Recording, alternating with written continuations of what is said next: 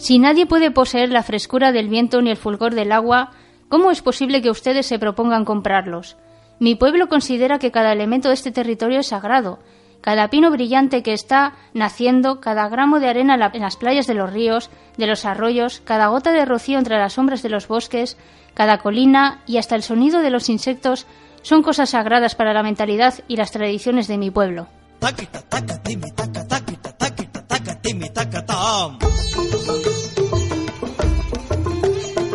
Una antropóloga en la luna.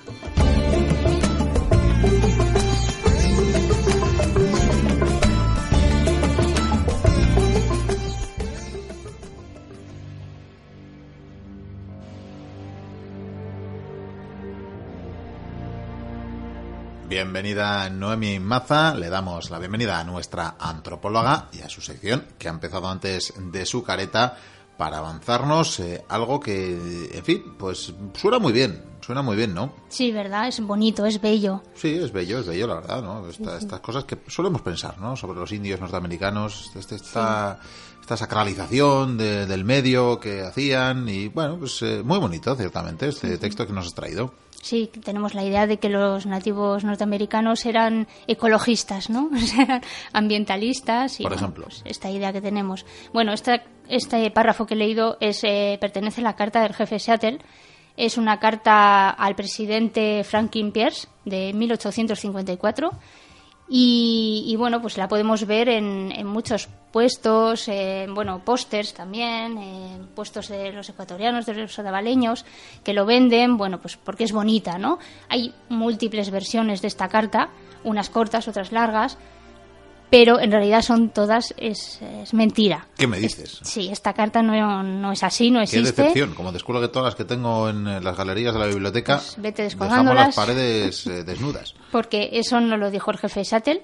Eh, esto está verificado, o sea, realmente es una versión de un guionista que se llama Ted Perry.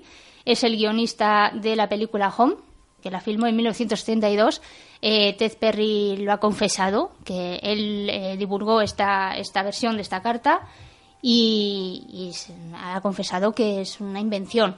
De hecho, bueno, él, asegura que en la misma película eh, dice que ha sido un invento, que es un invento de él, una versión libre, ¿no? De, de lo que dijo este jefe.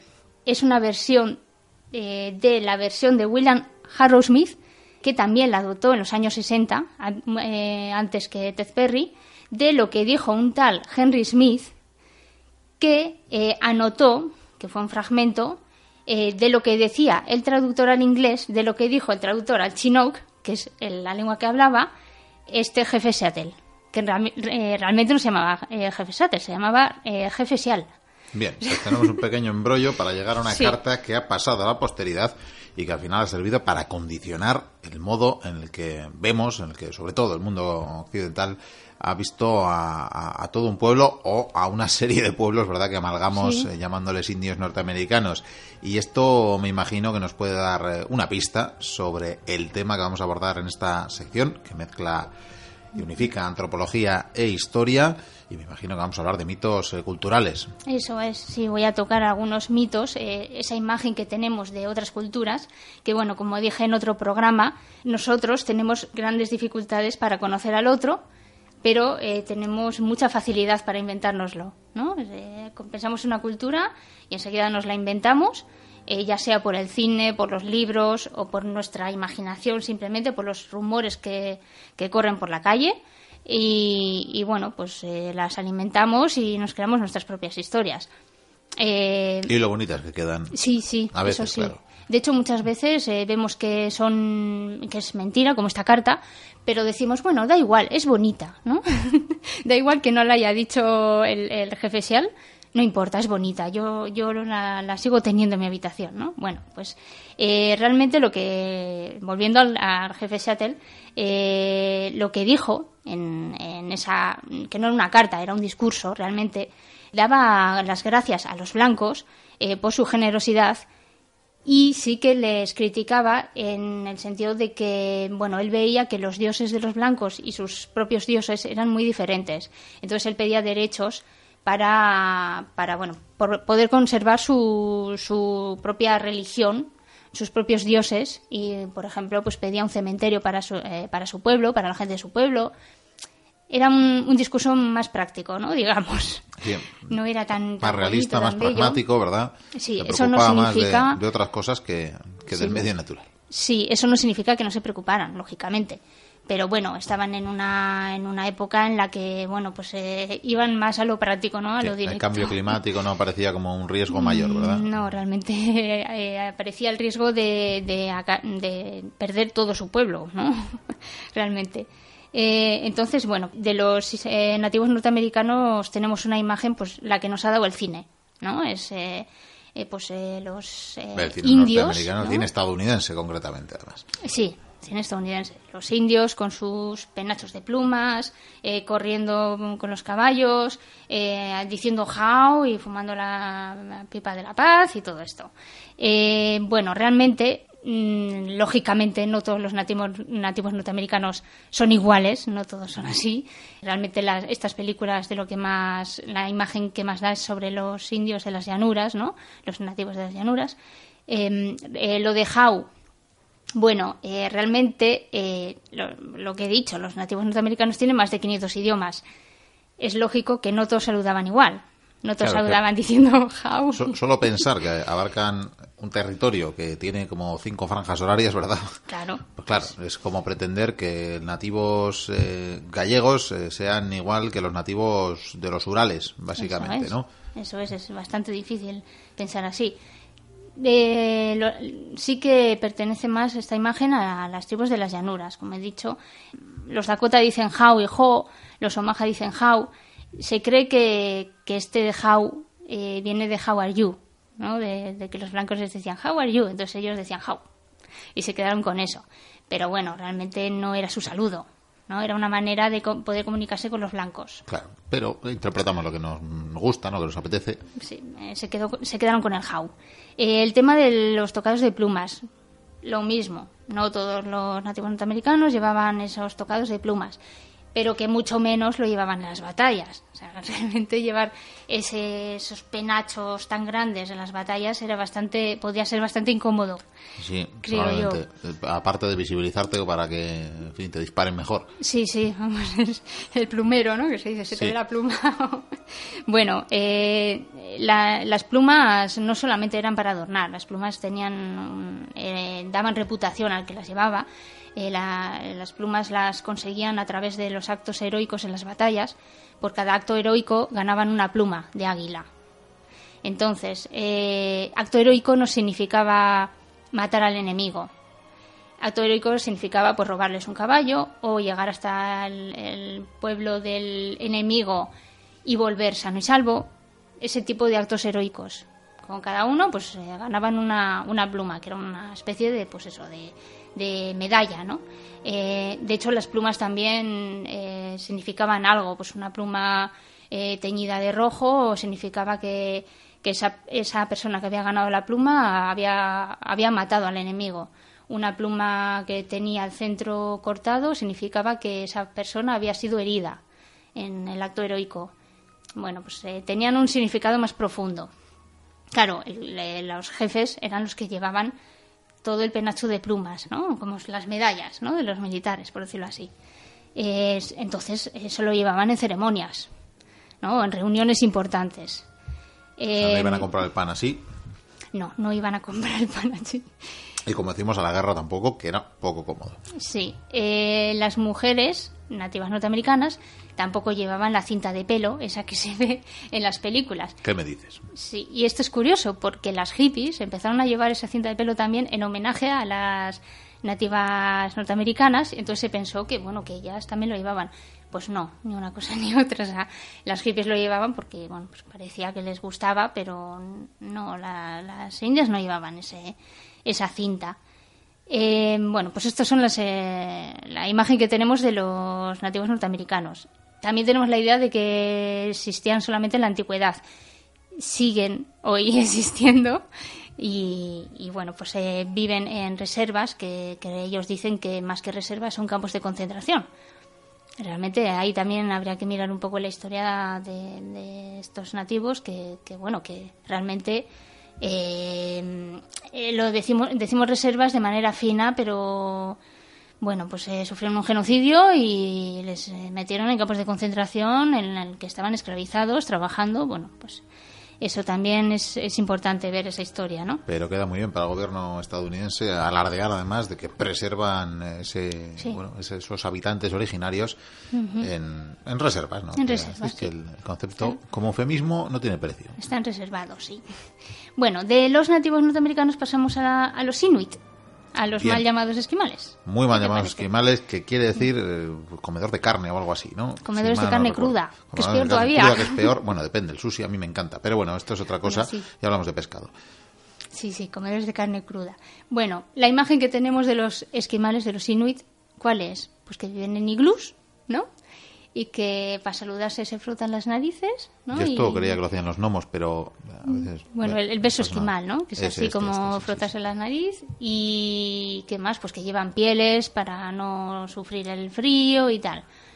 Bueno, pues eh, no viven en iglús y tampoco se frotan la nariz para saludarse. Y lo de las pieles sí es verdad, pero tiene su- sus detalles. El tema de los iglús no es un invento, ni siquiera es un invento de, de los inuit, es un, inver- un invento de los dorse, que son los anteriores a los inuit. Eh, de todas formas, bueno, pues los inuit no utilizan los iglús, no es práctico. No Realmente, es para bueno, nada práctico. No es práctico. Ni cómodo. Ni cómodo ponerse ahí a construir un iglú Ni tener cuando van de caza. ni nada. No. Entonces, eh, lo curioso es que eh, los inuit construyen algo mucho más interesante que un iglú y construyen el tupek. El tupek es un refugio que, que lo realizan cuando van de caza y, tienen una urgencia y no tienen ningún refugio. Bueno, pues construyen un, un tupek. ¿Qué es? Pues son eh, dos trineos, los juntan, eh, alrededor de los trineos eh, ponen una lona de pieles de caribú, meten un hornillo dentro, bueno, unos hornillos, unos cuantos hornillos, y así construyen un refugio que dentro puede hacer 20 grados, mientras que fuera pueden hacer menos 60 grados. Y De, bueno, desapacible esa temperatura. muchísimo mejor, ¿verdad? Sí, mucho mejor. Entonces, los inuit realmente sí que van con pieles fuera, claro, menos 60 grados, como para no ir con pieles. De hecho, muchos eh, occidentales que han llegado allí con sus camisetas térmicas y, su- y sus parafernalias que se compran aquí para el frío, Han acabado allí han visto ¿verdad? que no servía para nada. Han dicho, bueno, esto me lo quito porque es que lo mejor son las pieles, ¿no? Estos, estos de North Face y de Quechua, no. No, no, ahí no sirve. Entonces, bueno, pues, pues bueno, realmente los inuit en sus casas eh, están a 20 grados. Entonces, eh, ellos saben manejar, la- tienen la cultura del frío que se llama, ¿no? Eh, bueno, para las personas que quieran saber más de, de los inuit, eh, eh, hay un antropólogo que se llama Frances Bailón, que es, es muy bueno si alguien quiere. Tiene dos libros y están muy bien. Cuando menos empezaron por quedaros con lo de no llamarles esquimales. Sí. Que es algo despectivo, que les sienta mal y que ellos se llaman a sí mismo persona, que es inuit. Nada más y nada menos. Sí. El tema del beso de frotarse la nariz. Bueno, eh, muchos occidentales van y les frotan así la nariz y ellos se quedan como, oye, mamá, ¿qué me ha hecho? Yo no?". daría un sopapo a que me lo haga, pero bueno. Depende Pues sí, de quién, no- claro. Bueno, ya saben que existe este mito, pero no les gusta. Realmente lo que hacen es una especie de resoplido afectuoso. Juntan las narices y, y, hace- y echan un resoplido. Eh, se llama kunik. De hecho, kunik eh, significa beso y olor. Para la misma palabra significa beso y olor. Eh, no son los únicos que se saludan así. Los maoríes también. Eh, se juntan así la, nariz, las narices y también hacen una especie de resoplido, incluso no lo hacen, simplemente juntan la nariz. Eh, en Nueva Zelanda se llama hongi y eh, lo que hacen es intercambiar el aliento, el aliento de la vida que se llama ja. Ja te sonará por aloha, ¿no? Aloha de Hawái. Bueno, aloha significa compartir el aliento y es el saludo hawaiano. Significa también compartir el aliento porque también se saludan así. Eh, bueno, tradicionalmente, ojo. Eh, es un saludo que también está en Mongolia, en el desierto de Gobi, y bueno, en otros lugares de Asia, eh, pues más tradicionales, ¿no? Entonces, bueno, pues esta es la idea que tenemos de los inuit, que ya la he des- desmontado. Y de aquí, si te parece bien, nos vamos a China. Me parece bien. Perfecto. Viajar es bonito. Sí, sí. Bueno, de China, ¿qué imagen tenemos? Pues bueno, aquí la imagen que tenemos es la que nos hacemos de los inmigrantes, ¿no? De, que trabajan mucho, que siempre están en sus negocios, que comen allí, que, seguramente dormirán allí. y... hacen otras cosas allí según un fallecido alcalde de la noble villa de Bilbao. Pero bueno, dejémoslo para otro día. Sí, ese, ese tipo de, prejuicios que tenemos, eh, bueno, pues que tampoco pagan impuestos, también se dice, que tampoco pagan los alquileres de sus locales. Eh, ¿Qué más? Que, no sé, bueno, que no hay mm, ah, chinos ancianos, esta es otra. Eso, y que no en los cementerios nunca verás una tumba de un chino. Jamás. Porque son inmortales. Más o menos. Bueno, hay peores versiones, pero. Sí, esa es otra.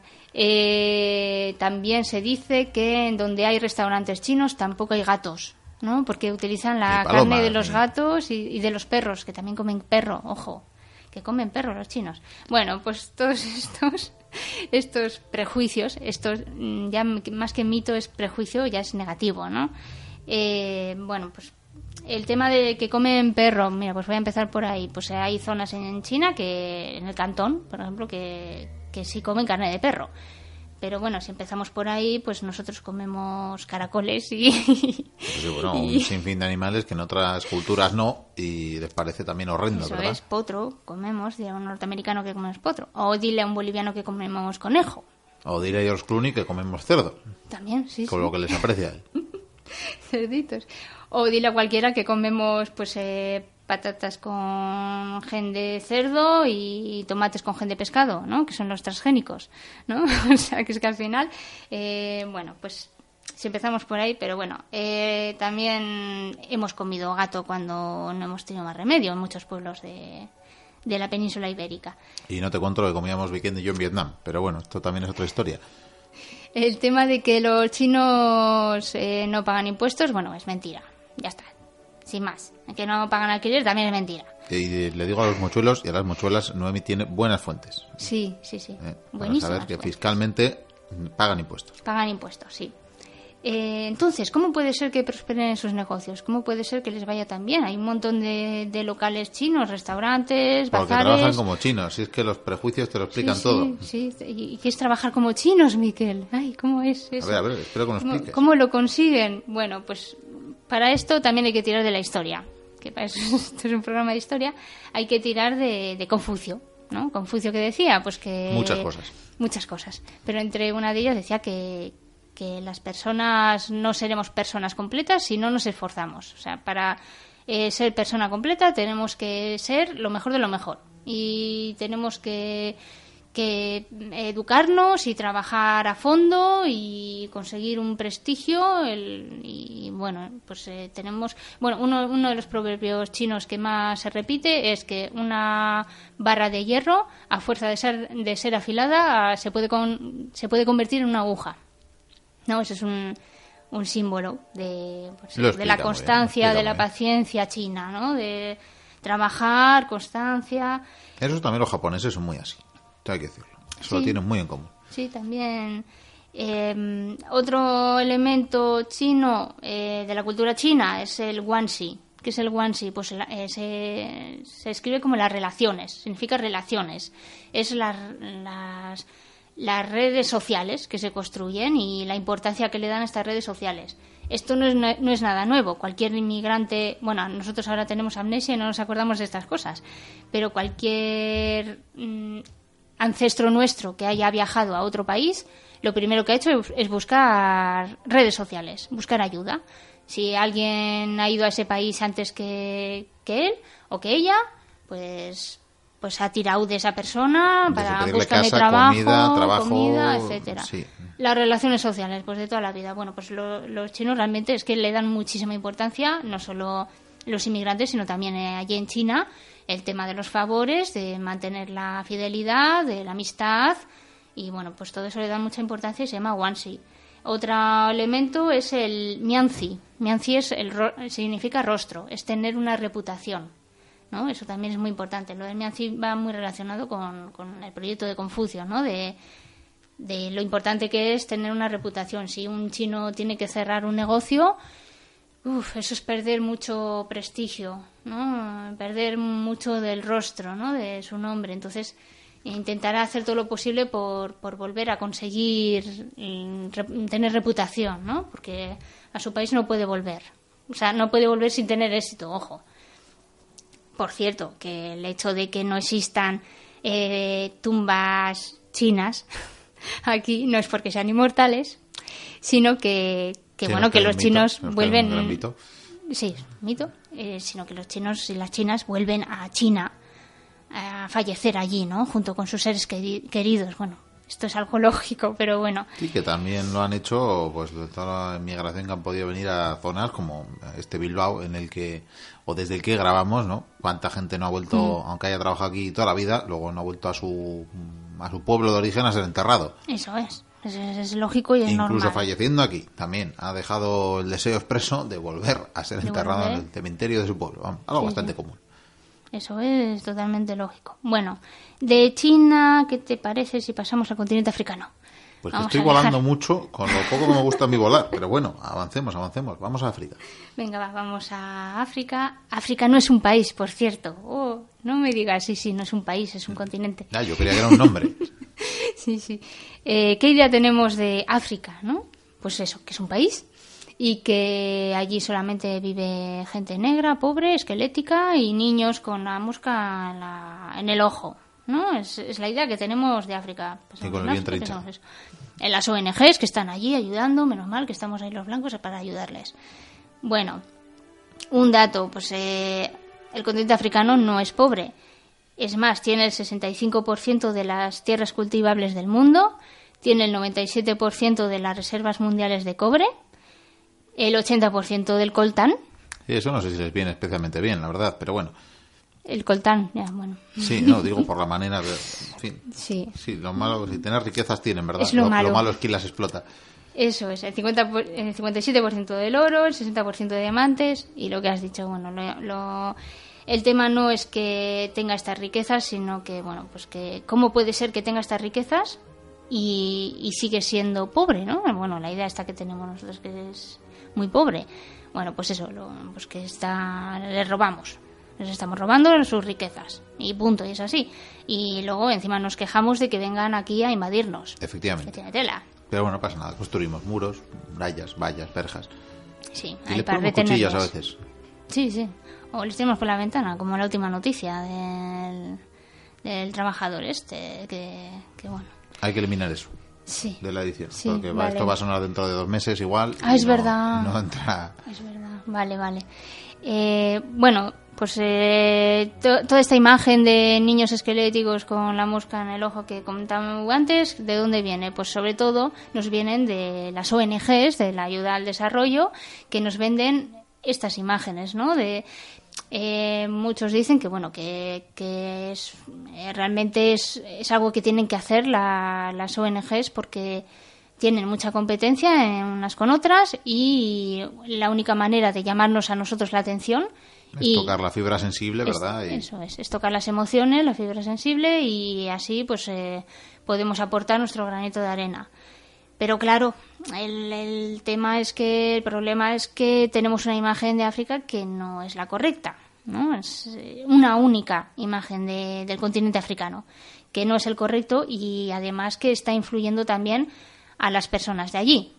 Porque claro, si, si en Occidente eh, tenemos esta imagen, pues en el continente africano pues eh, les llega la misma imagen de, Occidente. Entonces, bueno, pues una persona que quiera estudiar medicina y luego ve ese tipo de imágenes, pues dirá, bueno, si aquí los únicos médicos que hay son blancos.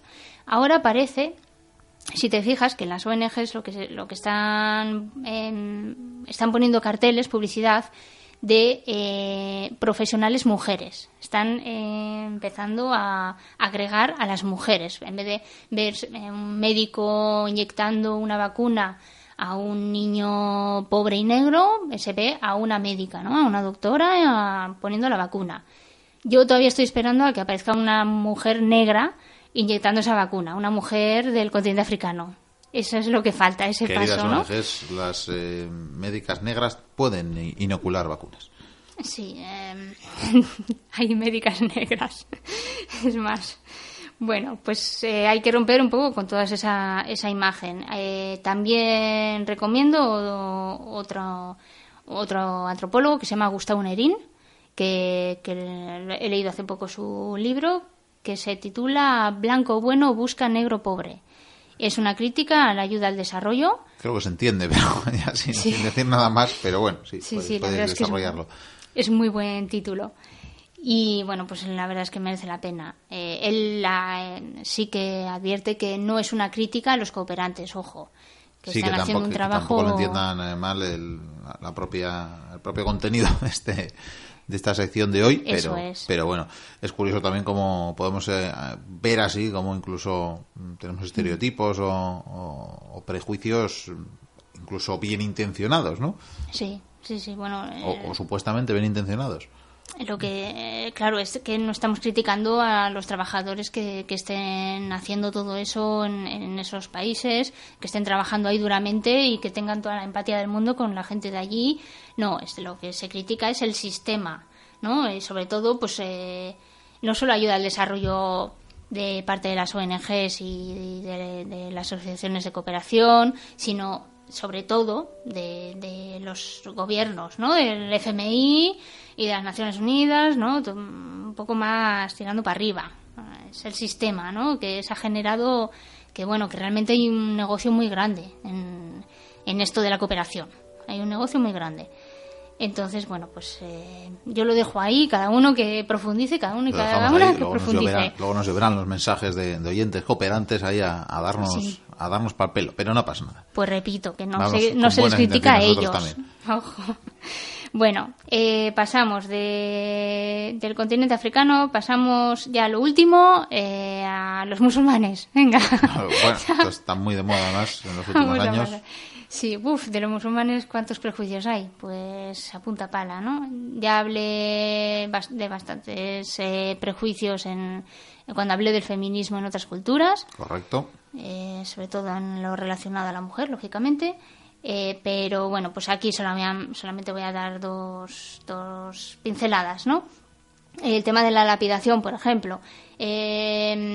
no aparece nada en el Corán sobre la lapidación, es curioso, porque siempre pensamos, ah, es que allí lapidan a las personas, en los países árabes musulmanes, lo juntamos todo, ¿no? Un batiburrillo ahí.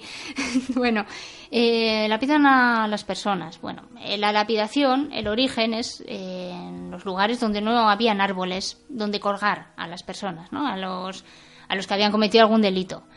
Eh, como no había árboles y no se les podía colgar, bueno, pues lo que había piedras, pues se les tiraban las piedras. Esa es la lapidación. Pero en el Corán no aparece nada lo que se aparece es en la Biblia. Eso te iba a decir, que, me da que en la Biblia sí. Se aparece en la Biblia. Pues es curioso que la lapidación nos viene, pues eso, los países musulmanes. Bueno, eh, otra cosa curiosa es que el hijab tampoco aparece en la Biblia, como lo entendemos ahora, como el pañuelo de la mujer. El hijab aparece Biblia, en, ¿no? en, la Biblia, no en el Corán, perdona, sí. Lo, hemos sobreentendido, pero por si acaso. Sí, sí, no aparece en el Corán como el pañuelo de la mujer. Bueno, en la Biblia tampoco aparece, supongo, o sí. No. vale, menos mal. Pero bueno, luego lo, lo comento. Eh, hijab aparece como la cortina, significa cortina realmente. Es la cortina que separaba el espacio del mandamás, del, del que tenía poder, ¿no? El, jefe, por decirlo así, con, con el resto de, de las personas, ¿no? Había una cortina ahí en su habitación, en, sus, en su salón, que lo separaba. La mosquitera de, a día de hoy, pero en su momento era más bien para separar castas. Bien. Sí, eso es. Eh, sí que eso no significa que no existiera el pañuelo, lógicamente. O sea, las mujeres sí que se cubrían la cabeza. Pero bueno, que en, el, en, los, en la Biblia, en, el versículo, en los versículos corintios, eh, también aparece esta norma de que la mujer tenía que taparse el cabello, la cabeza. Esto viene de que, eh, esto lo sabemos muy bien, el hombre es la imagen de Dios, se dice, ¿no? Imagen y eh, semejanza de, Dios. Y por eso, bueno, pues no, no tenía que cubrirse, porque, bueno, Dios estaba arriba, él abajo, no había ningún problema. Pero la mujer no era imagen de Dios, era imagen del hombre, era un ser inferior. Entonces, eh, al ser una imagen del hombre, se tenía que tapar ante, ante Dios, tenía que tapar su, su cabello ante Dios. Y con el, eh, con el pañuelo también simbolizaba la pertenencia a un hombre. Entonces las mujeres que no llevaban pañuelo eran las mujeres públicas, las que no pertenecían a, nadie, ni a, Dios ninguna, pero a, ningún hombre tampoco. Tu mujeres públicas es un eufemismo que no vamos a explicar, por cierto. Bueno, pues eso. Vale, pues no lo explico, pero bueno, se sobreentiende. Y, y, bueno, pues ahí viene lo de cubrirse la, cabeza, pero lo dicho, esto aparece también en, la Biblia y bueno, pues eh, realmente, de hecho, eh, las judías tienen dos opciones, o se cubren el cabello o se rapan. Israel es la principal importadora de pelucas del mundo, porque muchas mujeres judías ortodoxas lo que hacen es raparse la cabeza, pero luego se ponen la peluca. Pues vaya manera de cumplir los mandatos eh, divinos. De hecho, ahora hay una crisis de pelucas. Esto es un, un chismorreo, un chascarrillo. por si alguien quiere montar un negocio. Sí, pues hay una crisis de pelucas porque la, principal eh, cantidad de pelo que viene es de la India, de las hindus. Bueno, en las mujeres, muchas mujeres indias para ganar cuatro duros pues se dejan el pelo largo, luego se lo cortan y lo, lo venden. El caso es que, claro, muchos rabinos están diciendo que las indias, eh, la religión hindú es una religión pagana y no está a la altura. Es, impuro eso. Eso es. Entonces, bueno, pues tienen que buscar otra manera de conseguir pelo natural y, y lo tienen bastante, bastante difícil. Bueno, pues fíjate que, que, al final, ¿qué quiero decir con todo esto? Pues que muchos prejuicios que tenemos muchos mitos que creamos alrededor de la religión musulmana, eh, no nos damos cuenta de que los tenemos, o sea, de que a lo largo de la historia están muy relacionados con, nuestra religión y con nuestra cultura, porque tú puedes considerarte ateo, pero realmente es, parte de, tu cultura. La religión católica es parte de tu cultura, quieras o no. Entonces, bueno, pues eh, tiene mucha relación. Eh, y bueno, pues con esto termino ya, Miquel. ya no viajamos más. Es una buena manera de terminar. Te, iba a apuntar al hilo de esto que hace unas cuantas semanas, quizás meses, circulaba por las redes sociales, ya no recuerdo aquí, pero había una autora a la que entrevistaban, no sé si era escritora, no sé si era médica, no sé qué era, pero que había estado viajando por, pues, por varios países eh, musulmanes. Mm. Eh, ella era latinoamericana y que decía que la pregunta más habitual que le hacían era que cómo vivía una mujer sola en, en países musulmanes, que mm. lo peligroso que es, pues lo mal que lo tenía que haber pasado y ella decía que a ver si creían que en Ciudad de México, por ejemplo, eh, las mujeres viven muy libremente, ¿no? Y, tienen muchos derechos y no tienen ningún peligro. Vaya, pues, eh, en fin, había creado bastante polémica. En Latinoamérica había sentado mal, en algunos países, esa comparación o ese decir que, desde luego, en muchos sitios había bastante más peligro para las mujeres que en los países musulmanes. Sí, sí, esta idea también la, la desarrollé en, en, el tema del feminismo en otras culturas. También comenté, pues eso, que tendemos a pensar en las mujeres de otras culturas como sumisas, ¿no? Como pobrecitas. Nosotras somos las únicas liberadas y de hecho nosotras estamos para liberarlas a ellas y para salvarlas a ellas, que eso es lo curioso. Bueno, de hecho, el tema del pañuelo, la mayoría de las musulmanas no llevan pañuelo siquiera, no llevan hijab. O sea, solo, solo es una minoría, pero da igual. O sea, es que el caso es que cada una puede llevar lo que quiera. O sea, bastante oprimidas estamos como para encima, entre nosotras, decirnos lo que tenemos y no que llevar. O sea, que es que a mí eso no, no lo entiendo. Bueno, pues voy a terminar solamente con un parrafillo de un, poeta palestino que se llama Mauriz, a ver si lo digo bien, Mauriz Bagouti, y eh, dice que si se quiere despojar a un pueblo no hay nada mejor que contar su historia en segundo lugar. Y dice, comience su historia con en segundo lugar y el mundo se volverá del revés. Comience su historia con el segundo lugar y las flechas de los nativos norteamericanos serán las criminales y las armas de los hombres blancos serán las víctimas. Es suficiente empezar con el segundo lugar para que la ira del hombre negro contra el blanco sea la bárbara. Comience con el segundo lugar y Gandhi se convertirá en responsable de las tragedias de los británicos. Pues eh, nos lo explica Maurice muy bien. Poco más que añadir a esta entrega de una antropóloga en la Luna, en la que hemos hablado de mitos culturales, de aquellos estereotipos, de aquellos prejuicios sobre cómo vemos las eh, diferentes civilizaciones del mundo de las que a menudo tan poco conocemos y tanto creemos saber. Ha sido un placer, Noemi. Esperamos que vuelvas en próximos programas de la Biblioteca Perdida con más historias, con más antropología. hasta la próxima.